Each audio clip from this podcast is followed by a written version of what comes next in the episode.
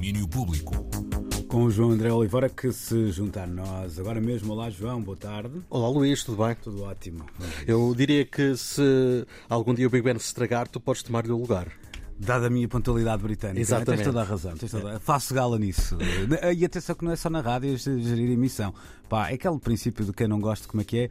Uh, que, pá, quem não gosta de esperar, não é? Portanto, normalmente também não. Não deve fazer o mesmo aos é, outros. Exatamente, é isso. Exatamente. Ora, nós vamos começar e com notas do Dona Maria II. Já tem destino o lugar deixado vago por Tiago Rodrigues, à frente do Teatro Nacional.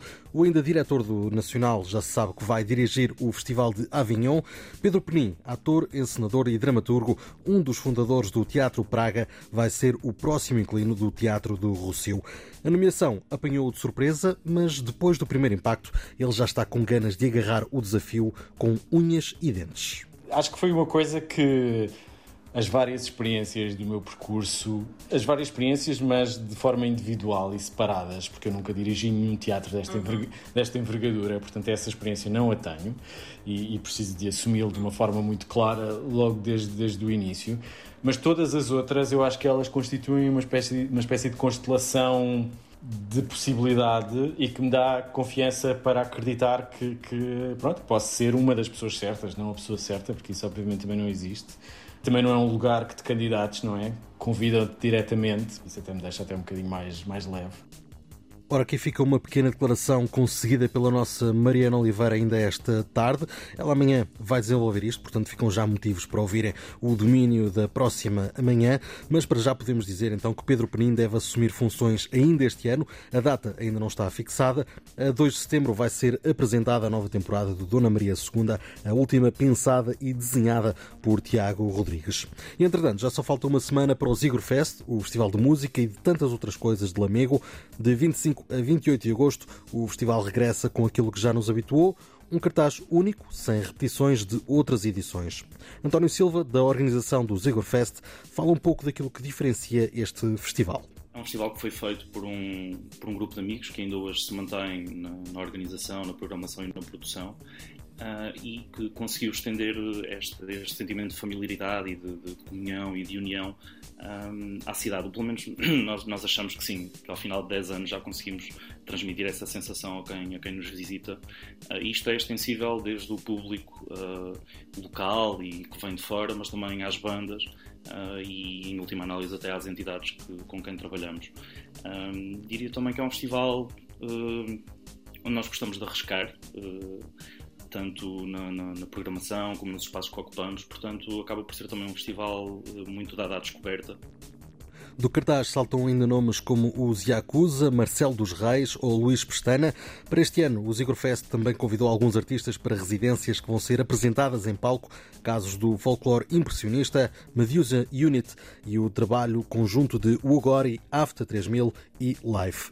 Música, exposições, performances, um pouco de tudo neste festival familiar com entrada gratuita para visitar em Amigo entre 25 a 28 de agosto com o apoio da 3. E para quem está na região centro e quer juntar uns dias de praia a atividades sustentáveis, a Praia da Tocha, em Cantanhede, recebe a partir de hoje o Catraia 2021.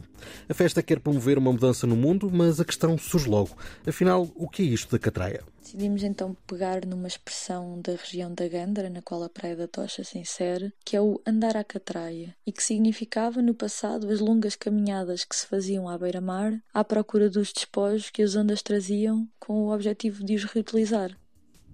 Aqui a explicação dada pela Mariana Andrade, da organização do evento.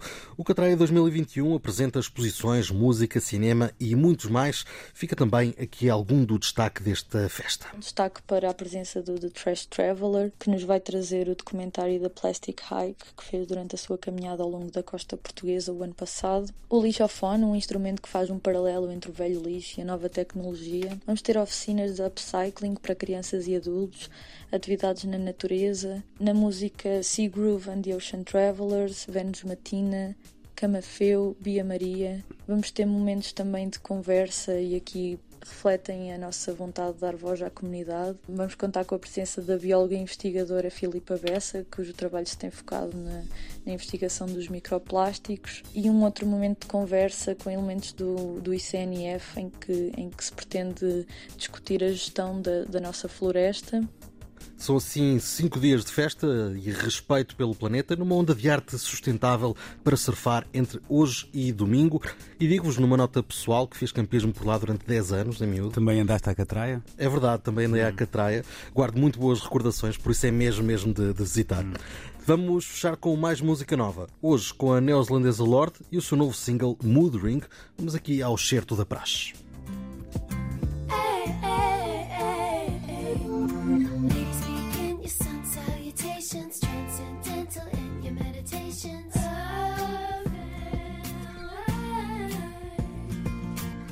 Ora, este tema saiu ontem ao fim do dia, não sei se já tinhas ouvido, Luís. Já, já, já cá está pronto até para rodar eh, muito já bem, a seguir na Muito bem, então não vamos aqui uh, estragar mais. Tinha rodado é... e tinha visto e Lorde está, está, também loira, não é? Tem é verdade, é. Verdade. Sim, sim, sim. Agora foi o um momento assim caras desta, desta emissão do a, a, nossa passadeira vermelha. Exato, é? exato. Um, este single então é o terceiro para o avanço do seu próximo trabalho, Solar Power, o primeiro desde o melodrama de 2017. Quanto à música, conta como, com escrita e produção da própria Lorde e também de Jack Antonoff, uma das superestrelas da produção moderna. Ao fundo, ainda são escutando também as vozes de Phoebe Bridgers e de Claro, uma autêntica constelação que está quase, quase a ver a luz do dia, é que Solar Power sai já esta sexta-feira. Fica então mais um motivo, Luís, para anteciparmos o fim de semana.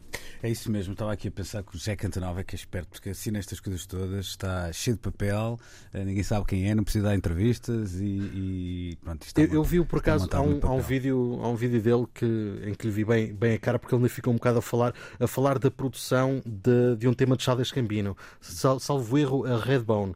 Sim, ele tinha, tinha atividade com, com as suas bandas, não era? Os é, Bleachers. Exatamente. E também uh, havia outra coisa, fun, salvo erro. Um, mas pronto, agora já percebeu onde é que está o papel e, e, é para ali que ele aponta e faz ele muito bem. É inveja a falar aqui deste lado. Um abraço, João. um abraço, amanhã cá amanhã. estaremos. Tchau, tchau. Domínio Público.